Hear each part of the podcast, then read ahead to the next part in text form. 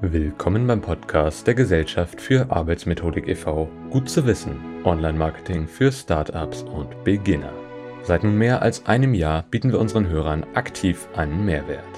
Auch Sie sind ein Experte in einem interessanten Gebiet. Warum nicht im Netzwerk beitreten und Ihre Expertise zeigen? Verfassen Sie Beiträge für die GFA-Publikationen oder gründen Sie als Mitglied eine Themengruppe und leiten diese. Gastbeiträge sind herzlich willkommen. Nehmen Sie Kontakt zu uns auf.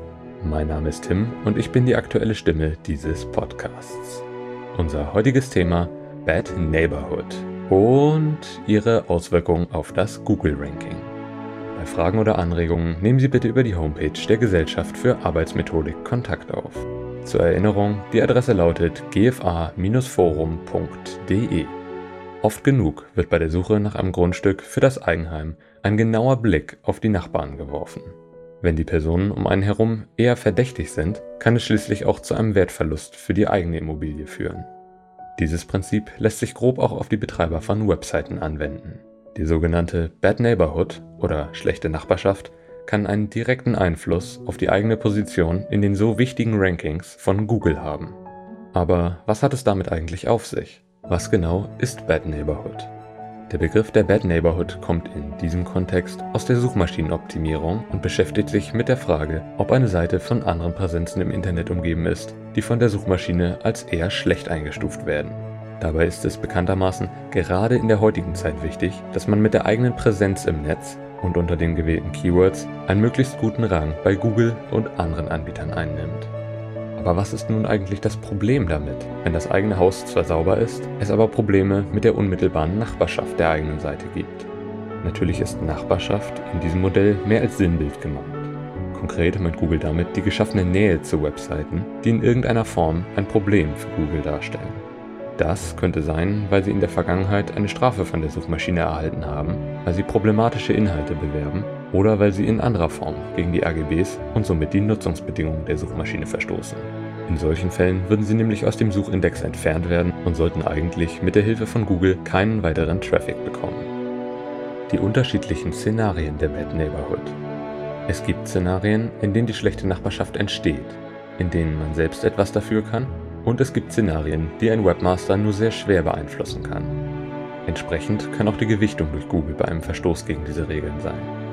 Es sei dazu gesagt, dass, wie bei eigentlich allen Details rund um die Funktion der Suchmaschine, die meisten bekannten Informationen auf Tests von Experten basieren. Google selbst äußert sich nur äußerst selten zu solchen Dingen und gibt daher im Zweifel nur geringe Informationen an die Benutzer heraus, was sie tun können, um etwaige Szenarien zu vermeiden. A. Die Nachbarschaft auf dem eigenen Server. Wenn Google eine Seite abgemahnt hat und diese in der eigenen technischen Umgebung liegt, kann die Bad Neighborhood bereits entstehen.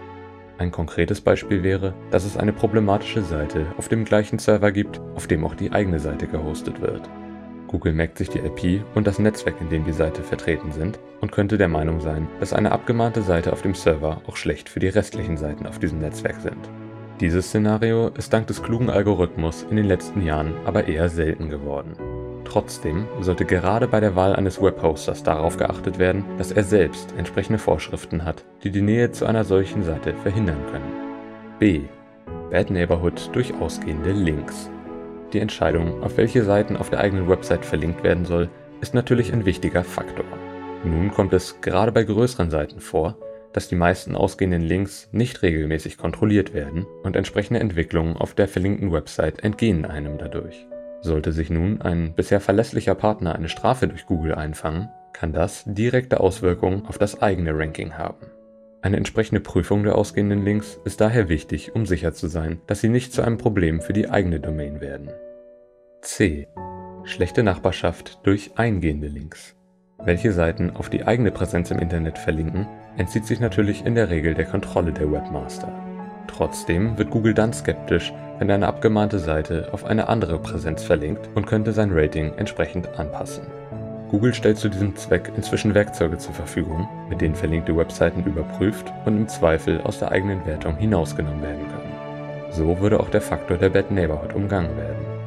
All diese Szenarien basieren auf einem relativ neuen Prinzip von Google und auch von anderen Suchmaschinen. Trust. Grob genommen muss man sich das Vertrauen von Google verdienen. Das passiert dadurch, dass man gute Inhalte hat, auf hochwertige Webseiten verlinkt und sich ganz allgemein an die mitunter strengen Bedingungen für die Optimierung einer Website hält.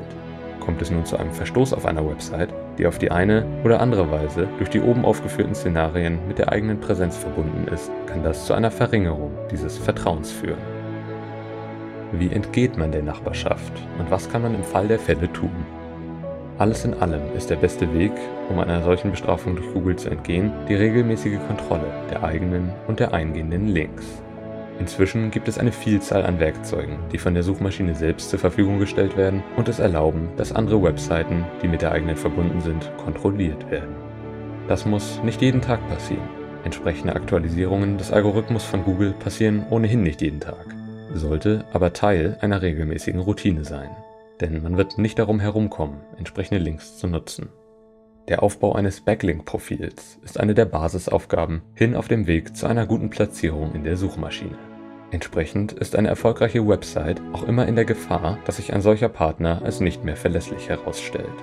Auch Hacks von Webseiten können so etwas ganz unbeabsichtigt auslösen. Ein gutes Monitoring und starke Prüfung der verlinkten Webseiten sollten das Risiko aber minimieren, dass man selbst zum Opfer einer Abwertung des Trusts von Google wird, weil man mit einer solchen Website zusammenarbeitet. In diesem Jahr finden Seminare zum Thema Marketing und Online-Marketing an unterschiedlichen Orten statt. Die Anzahl der Teilnehmer ist begrenzt, also ist intensives Arbeiten und eine direkte, praktische Umsetzung möglich. Besuchen Sie unsere Homepage und erfahren Sie mehr. Zur Erinnerung, die Adresse lautet gfa-forum.de. Viel Spaß, bis zum nächsten Mal. Ihr Tim, die aktuelle Stimme der GFA e.V.